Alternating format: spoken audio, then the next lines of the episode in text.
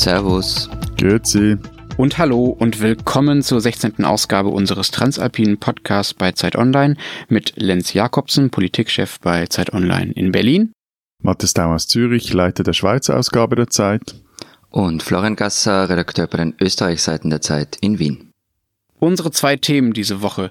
Talkshows, genauer gesagt politische Talkshows und was für eine Rolle sie im öffentlichen Diskurs spielen. Vielleicht machen sie ihn ja kaputt, vielleicht helfen sie ihm aber auch und die Vollgeldabstimmung in der Schweiz, was kompliziert klingt, auch kompliziert ist und uns deshalb zu der Frage bringt, wie kompliziert dürfen eigentlich so Abstimmungen sein und ist vielleicht so direkte Demokratie auch so ein bisschen überfordernd für die Bürger? Aber wir fangen an mit den Talkshows. Und zwar mit der Forderung des Deutschen Kulturrates ein Jahr Talkshow-Pause. Die Idee ist, dass sich die Talkshows beziehungsweise deren Redaktion und Moderatoren in Deutschland mal Gedanken darüber machen, was sie da eigentlich anrichten, warum sie täglich den Spin der AfD übernehmen, warum sie täglich die Themen der AfD zu ihren Sendungsthemen machen und ja, ob sie daran nicht was ändern können, ob sie aus ihren Talkshows vielleicht nicht wieder echte Gesprächssendungen machen können, statt das, was es bisher ist. Wie ist das denn bei euch? Spielen bei euch politische Talkshows überhaupt eine Rolle in euren Ländern oder sind egal? Guckt ihr auch nur die Deutschen? Also für diese Sendungen lobe ich mir die Replay-Funktion oder dann das Internet. Vorwärtsspulen, durchklicken und schon wieder ein paar wertvolle Minuten Lebenszeit gewonnen. also ich muss gestehen, ich schaue sie auch eher selten, aber äh, was mich eher irritiert, Lenz, ist, zuerst schafft ihr den Echo ab, weil die Preisträger irgendwie sehr, sehr ungustiös sind und nun sollen Talkshows dran glauben, warum eigentlich immer gleich diese Nuclear Options? ja, das ist leider eine ziemlich gute Frage. Auch wenn, wenn ich mich richtig erinnere, du ja damals das mit dem Echo auch nicht ganz so cool fandest. Und das, glaube nee, eh nicht. passt Eh nicht, ja. aber man muss ihn ja nicht gleich abschaffen, deswegen. Ja, gut, aber seine Funktion war ja damals irgendwie auch ziemlich, ziemlich bescheuert sozusagen, ziemlich, ziemlich strittig. Insofern, ich glaube, wir können alle ganz gut ohne Echo leben und wir können halt auch ganz gut ohne Talkshows leben, aber die Frage nach der Nuclear Option ist eine ganz gute. Also vielleicht ist es wirklich nur so ein Mentalitätsding, dass Deutschland einfach ganz gerne Dinge verbietet, die ihnen irgendwie nicht so wirklich in den Kram passen.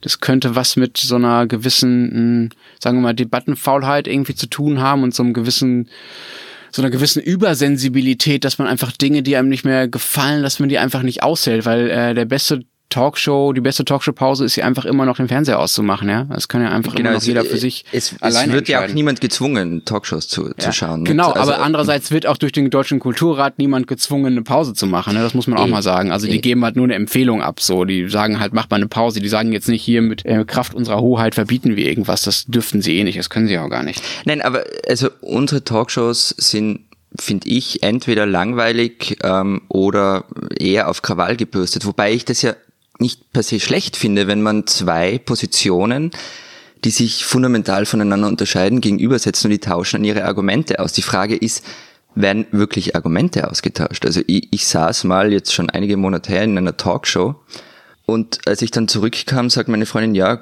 gut, dass du vorher beim Friseur warst, aber du hättest dir auch ein echtes Argument überlegen können, das du da vorträgst. also, und es ist schon ein Problem. Man sitzt da irgendwie, weiß ich nicht, in dem Fall waren es glaube ich 45 Minuten zu fünft plus Moderator und dann gibt's noch drei Einspieler.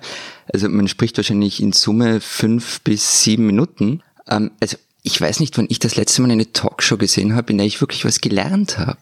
Ja gut, aber es sind doch eigentlich vor allem politische Unterhaltungsshows und keine debattiert-Telekolleg-Sendungen. Ich meine, auch unser Podcast lebt ja davon, dass sich Waldorf Gass und Stettler Daum auf die Mütze geben und dann der Swedish-Chef Jakobsen schlichten muss. Äh, was, was, was mich jetzt irritiert, vor allem an den deutschen Talkshows, also weil in der Schweiz gibt es, es gibt so, in der Deutschschweiz sagen wir mal, zwei, drei Sendungen, die so plus minus dieses Format haben. Eins ist ein 1 zu 1 Tag, Montagabend, dann gibt es die Arena im Schweizer Fernsehen, das ist die politische Diskussionssendung und es gibt noch auf einem privaten Sender auf Tele Zürich den Sonntag. Aber sonst gibt es das nicht so groß. In anderen Landesseiten gibt es dann noch andere Sendungen.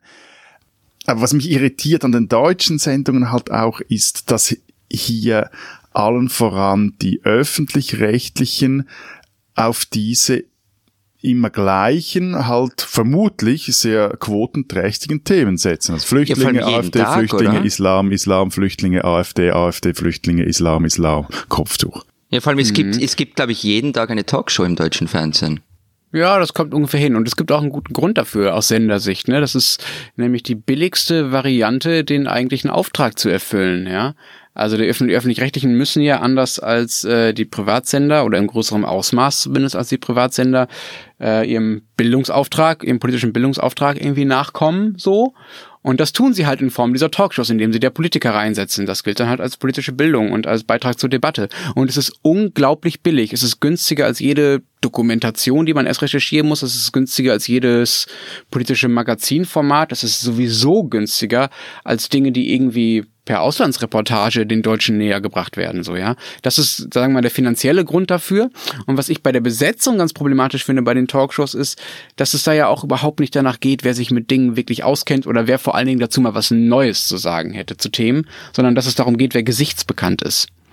Das klingt total abfällig, gesichtsbekannt, ja. Das ist aber äh, genau das, was gemeint ist. Also äh, die Talkshow-Redaktionen setzen in ihre Runden Leute, die die Menschen, die Zuschauer erkennen können, ohne dass sie erst den Namen lesen müssen. Aber jetzt mal ganz im Ernst, ist es nicht auch etwas verlogen, wenn wir uns jetzt über die Talkshow so enervieren ja. und davon uns über Gesichtsbekannt lustig machen? Also schau, schau dir mal unser eigenes Blatt an, schau dir mal äh, unser eigenes Online-Portal an.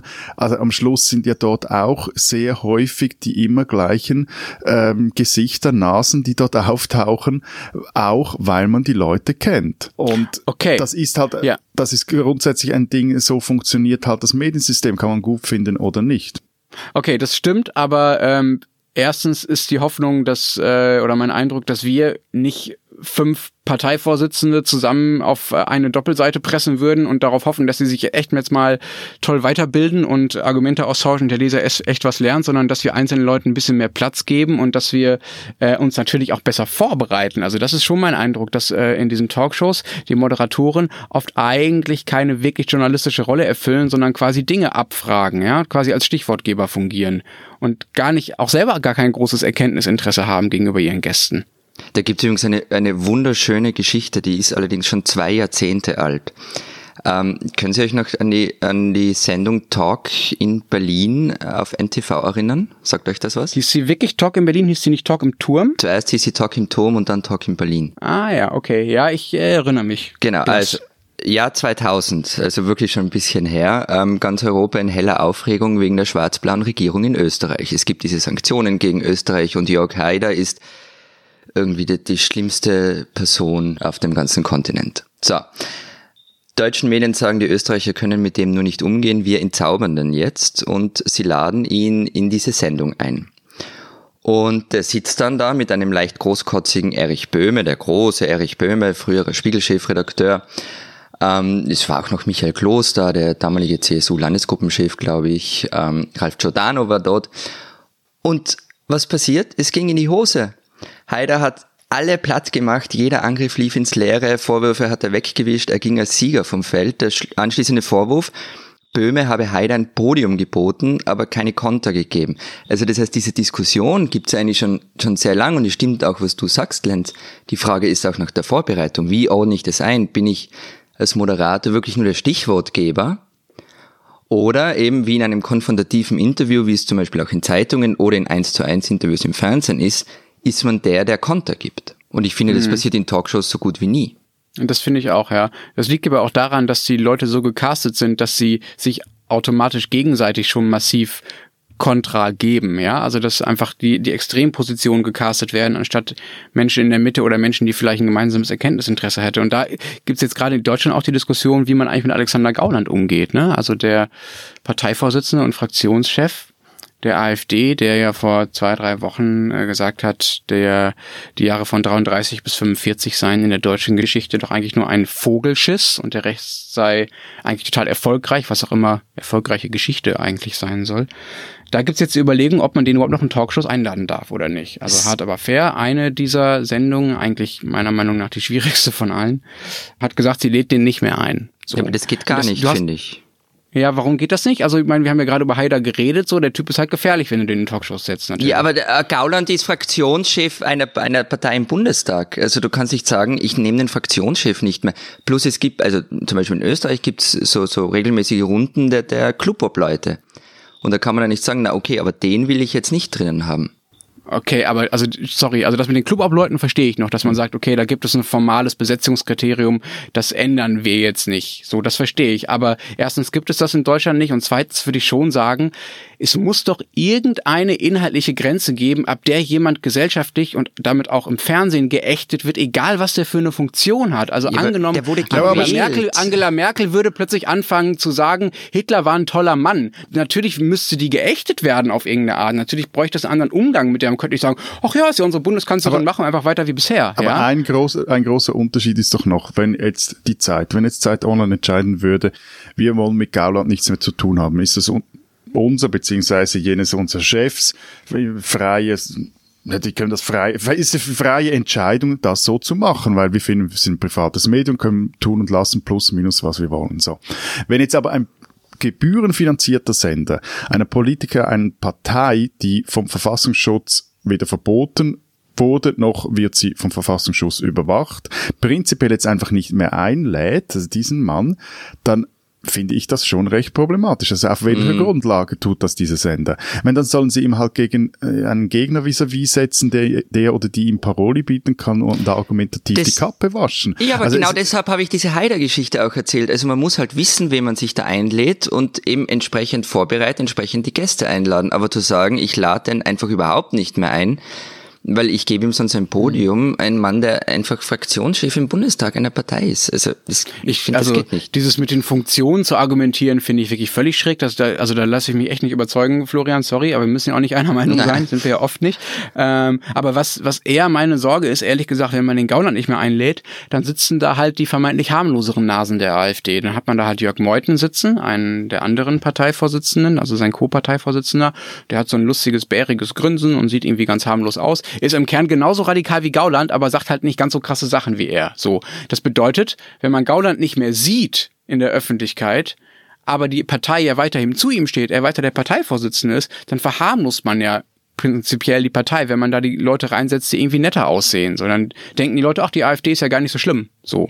Das wäre so ein bisschen mein Problem mit dieser Gauland-Verhinderungsstrategie. Aber, aber ist, ist, ich meine jetzt eben über Talkshow-Verbot oder Gauland-Boykott zu sprechen ist das wirklich die richtige Diskussion oder geht es nicht viel mehr darum, was wir vorhin jetzt angesprochen haben, halt einfach auch am Fernsehen, auch in diesen Talkshows, dass die Verantwortlichen wieder ihre journalistische Arbeit richtig machen. Also halt sich überlegen, wenn sie sich da einladen, halt sich überlegen, wollen wir jetzt einfach nur Krawall, okay, finde ich für einen privaten Sender ist ganz okay, aber für einen, beim gebührenfinanzierten Sender gibt es ja da auch noch mehr, ja in Deutschland, Österreich und in der Schweiz, wo diese Sender ja noch viel mehr, also bei euch sind diese Sender ja viel mehr noch politisch auch kontrolliert, gibt es ja Möglichkeiten da auch einfach an die, eine gewisse journalistische Qualität zu appellieren und sagen, äh, hört mal auf mit diesem Zirkus, wir wollen da irgendwie äh, andere Formate oder eine andere Diskussionskultur. Ich meine, nur, nur eine, eine Anekdote noch, das war ja recht lustig, bevor die AfD groß wurde in Deutschland,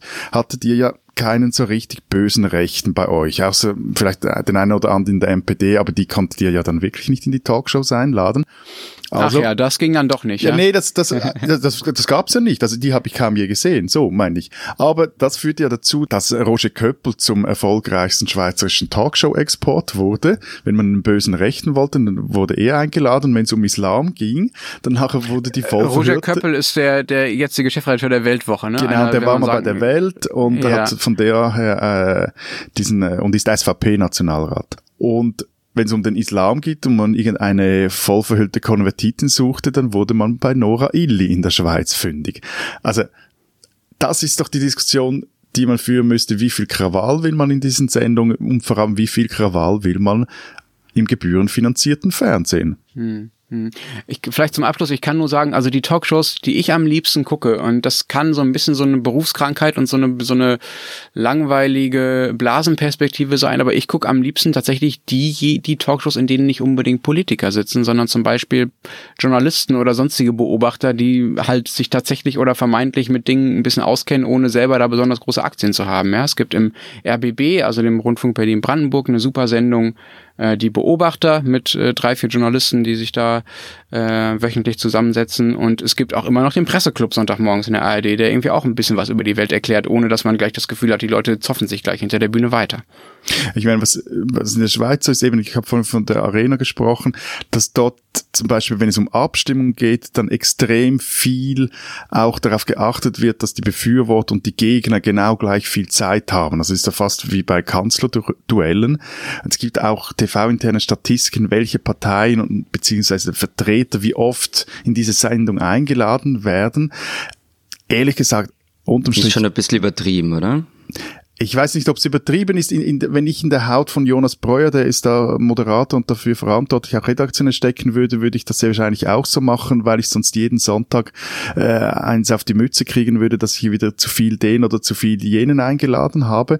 Aber A, man merkt der Sendung an, hm. Es wirkt dann halt irgendwie so politisch korrekt auch gecastet oder so total ausgeglichen. Und das Aber, andere ja. ist, nur kurz, das andere, es gibt dann wie auch so diese Gegenreaktion in der Sendung selber. Auf der einen so diese super austarierten Abstimmungssendungen und auf der anderen Seite laden sie dann einen Verschwörungstheoretiker wie Daniele Ganzer ein und reden irgendwie über 9-11 und dessen kruden Theorien. Also das, ich weiß dann auch nicht, ob es das dann besser macht. Hm. Vielleicht können wir uns darauf einigen, dass sowohl dieses, diese quantitative Repräsentationsfetisch-Sache, die ihr da offenbar habt, Matthias, also wir laden halt irgendwie die Leute genauso ein, wie sie irgendwie die Bevölkerung vermeintlich repräsentieren, irgendwie nicht so toll journalistisch ist, als auch dieses, wir laden halt Leute ein, die sich möglichst krass streiten, damit wir möglichst wenig nachfragen und möglichst wenig selber machen müssen, nicht so toll journalistisch ist. Und dass wir da, dass es da vielleicht an Talkshows, aber natürlich auch an andere Medien Anspruch gibt, da wieder ein bisschen von runterzukommen. Das ist, glaube ich, nicht nur ein Fernsehproblem, ehrlich gesagt. Diese Österreicherin sollten Sie kennen. Sigi Maurer war bis vergangenes Jahr Nationalratsabgeordnete der Grünen und eine, die eigentlich fast keinem Konflikt aus dem Weg ging. Ihre politischen Positionen sollen hier aber nichts zur Sache tun. Vergangene Woche machte sie Facebook Privatnachrichten eines Wiener Bierladenbesitzers öffentlich, an dessen Geschäft sie täglich vorbeigeht. In diesen Nachrichten hatte sie erniedrigt zum Moralsex aufgefordert und dann rüde Analsex in Aussicht gestellt. Er selbst behauptet übrigens, die Nachrichten nicht selbst verschickt zu haben.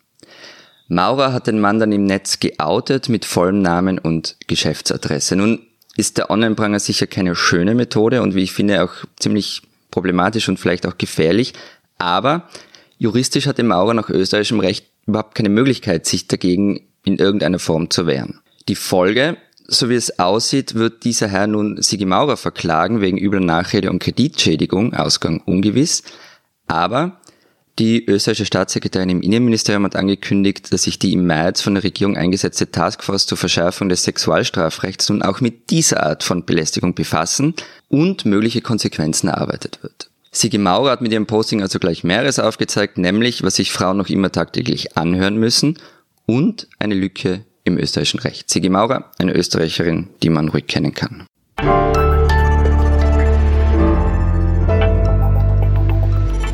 Matthias, die Schweizer haben sich am Sonntag in einer Volksabstimmung gegen die sogenannte Vollgeldinitiative entschieden. Kannst du uns Laien mal mit wirklich nur zwei, drei Sätzen versuchen zu erklären, warum es da eigentlich ging?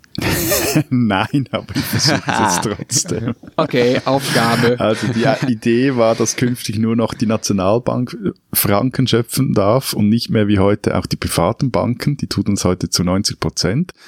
Das sollte, so die Idee der Initianten, die Stabilität des Finanzsystems stärken. Dazu muss man wissen, die Initiative wurde 2011 lanciert im Nachgang der Finanz- und Bankenkrise, bei dem ja in der Schweiz die UBS, also eine der Großbanken, fast hops ging und vom Staat gerettet werden musste. Jetzt aber zehn Jahre nach dem beinahe Kollaps der UBS scheint dieses Thema der Bevölkerung nicht mehr so richtig zu ziehen. Die Initiative wurde mit äh, 75 Prozent Nein-Stimmen abgelehnt. Hey, äh, also nichts für ungut. Erstens einmal hast du jetzt mehr als zwei bis drei Sätze gebraucht. Ich, es waren alles um, Kommas. Aber ist es nicht irgendwie gefährlich, wenn etwas so wahnsinnig komplexes wie diese Vollgeldinitiative und ich habe wirklich versucht, die zu verstehen und habe lang dafür gebraucht, um auch nur das Gefühl zu haben, ansatzweise sie erfasst zu haben. Wenn, wenn so etwa, über so etwas einfach abgestimmt wird, stell dir mal vor, das wird angenommen und es hätte Bei der Wahlbeteiligung hätten 18 Prozent der Schweizer dafür ausgereicht. Wie kommst du jetzt auf die 18 Prozent?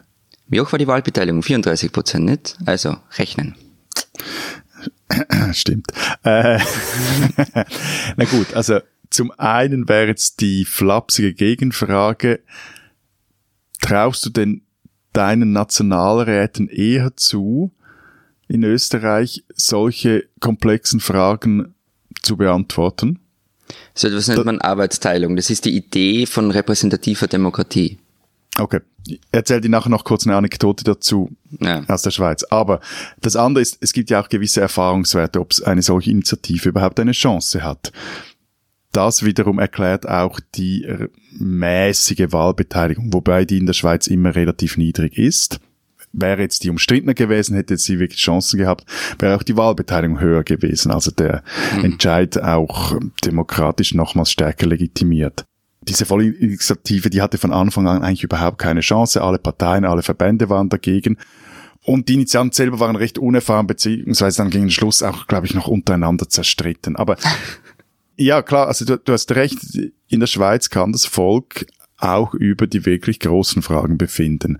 Gleichzeitig ist es halt die, der, der Alltag der direkten Demokratie, der ist unglaublich äh, banaler. Da, da, geht's eher dann um irgendwelche Kredite für neue Feuerwehrstationen, für äh, vielleicht mal ein neues Stadion, für den Umbau eines Gartenareals, für, für Schrebergärten etc. Also es geht ja nicht immer nur ums Grundsätzliche. Aber wie banal ist das denn wirklich? Beziehungsweise heißt es, heißt, wenn es banal ist, dass es irgendwie einfacher zu entscheiden ist? Also ob man eine Grünfläche zum Schrebergarten umbaut oder ob man da vielleicht sozialen Wohnungsbau hinmacht oder ob man da Parkplätze hinmacht oder ob man das braucht, damit äh, man genug grüne Lunge und genug äh, gute Luft in der Stadt hat.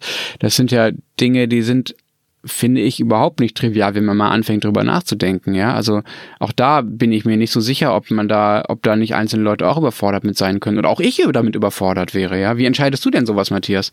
Ja gut, ich, ich meine mit trivial oder, oder einfach, es ist einfach anschaulicher. Also wenn du dich, eben, wie Florian so richtigerweise gesagt hat, wenn du, diese Vollgeldinitiative, die hat so, die, die alle Konsequenzen, die die gehabt hätte, die haben nicht mal spezialisierte Ökonomen wirklich äh, voraussagen können, was es genau bedeutet. Also da, da, über diese Idee wurden ja schon x wissenschaftliche Papers verfasst, die ist auch so mäßig neu.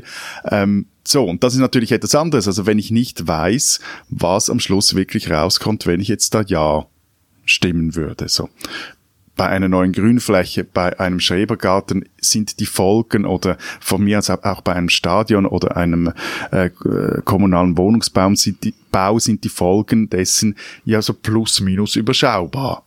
Kann dann sein, dass dieser eine Frosch dann trotzdem nicht dort leicht, obwohl man mir versprochen hat, in diesem Biotop, dass man da baut, baut der dann trotz, der da drin lebt.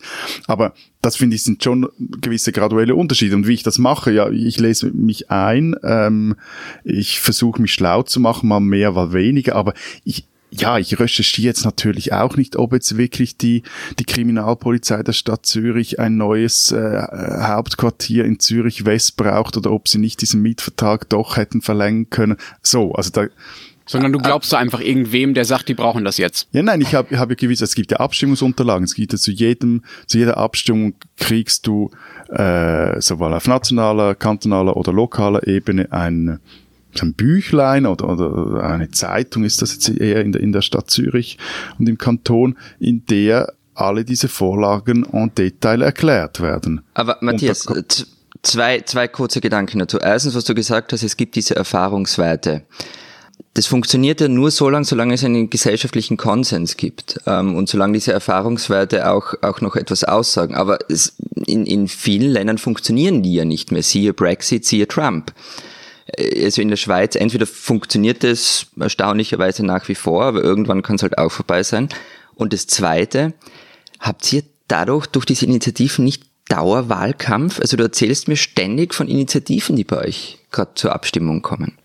Sicher, das ist ja unser Running Gag, wenn ich mal nichts zu schreiben habe, mich bei dir wieder ausweine, dann nachher sagst du mir einfach, habt ihr nicht nach irgendeiner Initiative irgendwo in Peter, über die du was schreiben könntest? Und meistens ist eine und die Seite ist voll, so.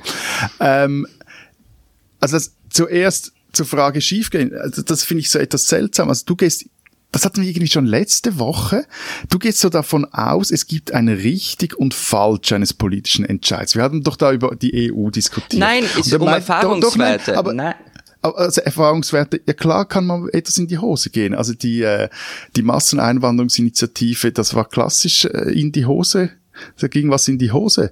Aber kann es halt geben, shit happens. Also auch Regierungen können irgendwie mal steil gehen und irgendwelche Entscheide fällen, die, die falsch sind. Und am Schluss ist es ja so, wie gerade die Masseneinwanderungsinitiative gezeigt hat, also das, da ging es darum, dass eigentlich, wenn man das jetzt eins zu eins umgesetzt hätte, die Personenfreizügigkeit aufgekündigt hätte werden müssen mit der EU, was wiederum dazu geführt hätte, dass die bilateralen Verträge mit der EU gefährdet gewesen wären.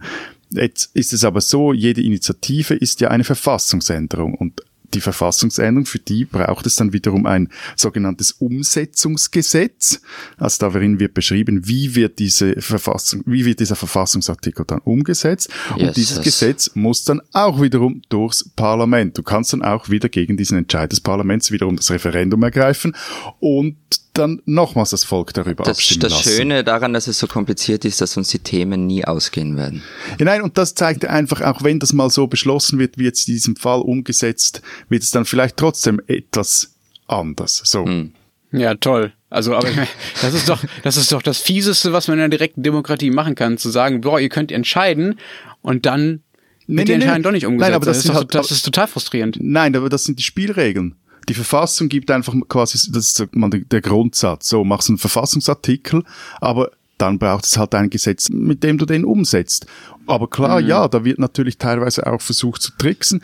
Ich persönlich finde die Umsetzung der Masseneinwanderungsinitiative schlecht. Ich finde, da hätte man durchaus auch mal halt etwas äh, härter umsetzen können, um auch mal zu zeigen, was das dann für Folgen gehabt hätte. Aber ähm, so sind halt die Spielregeln und die Spielregeln, die kennen ja alle. Also nochmals, mhm. man hätte auch wiederum gegen diese Umsetzung wieder das Referendum ergreifen können. Mhm. In Berlin gab's äh, vor einem Jahr ungefähr eine Abstimmung darüber, ob der Flughafen Tegel äh, geschlossen werden soll. Das ist der letzte innerstädtische Flughafen Europas, wenn ich richtig informiert bin. Also da leiden 30.000 Menschen drunter, darunter ich, dass die Flugzeuge dann noch über die Stadt fliegen. Und da gab es eine Volksabstimmung darüber, ob das, ob der, ob Tegel offen gehalten werden soll oder nicht. Äh, es gibt ja den Plan, seit mehr als 10, 15 Jahren hier einen neuen Flughafen zu bauen, der immer noch nicht fertig ist. Ihr wisst um dieses Gewürge. Und da hat sich die Mehrheit der Leute dafür entschieden, dass Tegel doch bitte offen gehalten werden soll. So. Das Problem ist, es gibt offenbar gar nicht die rechtliche Grundlage, das umzusetzen. Es gibt so viele verpflichtende Verträge zwischen den Bundesländern, die da beteiligt sind und dem Bund und den Unternehmen und so weiter, dass man einfach gar nicht so schnell diese Erlaubnisse, äh, die es für Tegel gibt, verlängern kann. Das funktioniert gar nicht so. Und das führt jetzt natürlich dazu, dass in Berlin hier die Leute sitzen und sagen so, Moment mal, wir haben doch was entschieden, warum kommt denn das jetzt nicht so? Und das ist, also finde ich die Gefahr vor allen Dingen, wenn man, äh, wenn Länder, die damit nicht so viel Erfahrung haben, dieses System übertragen, was ihr da in der Schweiz habt, dass die Leute gar kein Gespür dafür haben, über was abgestimmt abgestimmt werden kann und was nicht und auch die das Ineinandergreifen, sagen wir mal, von verfassungsrechtlichen Vorgaben, die du ja gerade beschrieben hast, Matthias, und äh, von Abstimmungen und über was kann man überhaupt abstimmen, dass das überhaupt nicht eingeübt ist und das führt dann nur zu Frust. Naja, es ist in Österreich ist ja auch immer die Schweiz das große Vorbild für direkte Demokratie und wir müssen das auch hier einführen, weil das ist so toll. Aber mir kommt da immer eine, eine wirklich völlig naive Frage und ich weiß jetzt schon, das ist total Meta und so, aber es treibt mich um. Ähm, wie lassen sich in so einem System eigentlich Minderheitenrechte schützen? Zum Beispiel die der Fluglärmopfer. ich ich, habe dem Florian gesagt, lass uns nicht über Meta diskutieren, lass uns endlich mal konkret über direkte Demokratie diskutieren. Also, lies ein Buch, Politologe, da wirst du es erklärt erhalten. Aber also du hast keine ich, Antwort drauf. Okay. Nein, ich habe eine Antwort drauf. Die Antwort ist Rechtsstaat. Die Antwort ist, dass halt trotzdem nicht alles möglich ist. Und die Antwort ist, Achtung, Cliffhanger, im November vermutlich wird über die sogenannte Selbstbestimmungsinitiative der SVP abgestimmt. Die fordert, dass Landesrecht vor Völkerrecht gestellt wird, was wiederum bedeuten könnte, dass die Schweiz aus der Europäischen Menschenrechtskonvention austreten müsste. Und anhand von dieser Abstimmung werden wir in Sendung was das dann auch für eine Nummer ist, ausgiebig darüber diskutieren können, wie man in einer direkten Demokratie die Minderheitenrechte schützt. Spoiler, eine Variante ist unter anderem Völkerrecht, internationale Verträge, Menschenrechtskonvention.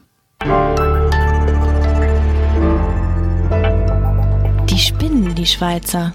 Das Postauto ist ein Schweizer Mythos. Gelb, schwarz, rot bringt es die Touristen sicher über die steilsten Alpenpässe und vor engen Kurven schallt das Horn durchs Tal. So weit, so kitschig. Ähm, aber nun kam im Februar raus, dass die Postauto AG, die der Schweizerischen Post gehört, also dem Staat, im großen Stil beschissen hat. Sie machte Gewinne, die sie mit buchhalterischen Tricks verschleierte, um keine Subventionen zu verlieren. Am Montag wurde nun bekannt, dass die oberste Postchefin und die gesamte Geschäftsleitung der Postauto AG abtreten müssen, was ziemlich gaga ist. Was, was ist ähm, jetzt an dem, Entschuldigung, was ist an dem gaga? Die Manager, die Verantwortung übernehmen, kennt ihr das einfach nicht in Österreich? Erstens das, ähm, aber wirklich gaga dran ist, und das kennen wir tatsächlich überhaupt nicht in Österreich, die haben sich mit diesen Tricks gar nicht selber bereichert. Kein einziger Franken, den sie sich in den eigenen Sack gesteckt haben. Die taten das alles für ihre Firma, ihren Arbeitgeber, damit der gut dasteht. Die spinnen die Schweizer.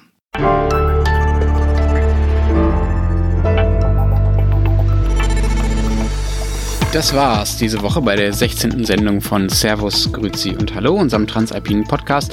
Wenn Sie uns loben oder beschimpfen wollen, wie immer der Hinweis auf unsere Mailadresse alpen.zeit.de. Ansonsten überlegen wir uns jetzt schöne Themen für die nächste Woche und hoffen, Sie dann wieder zu hören. Bis dahin. Vielen Dank. Ciao. Und tschüss.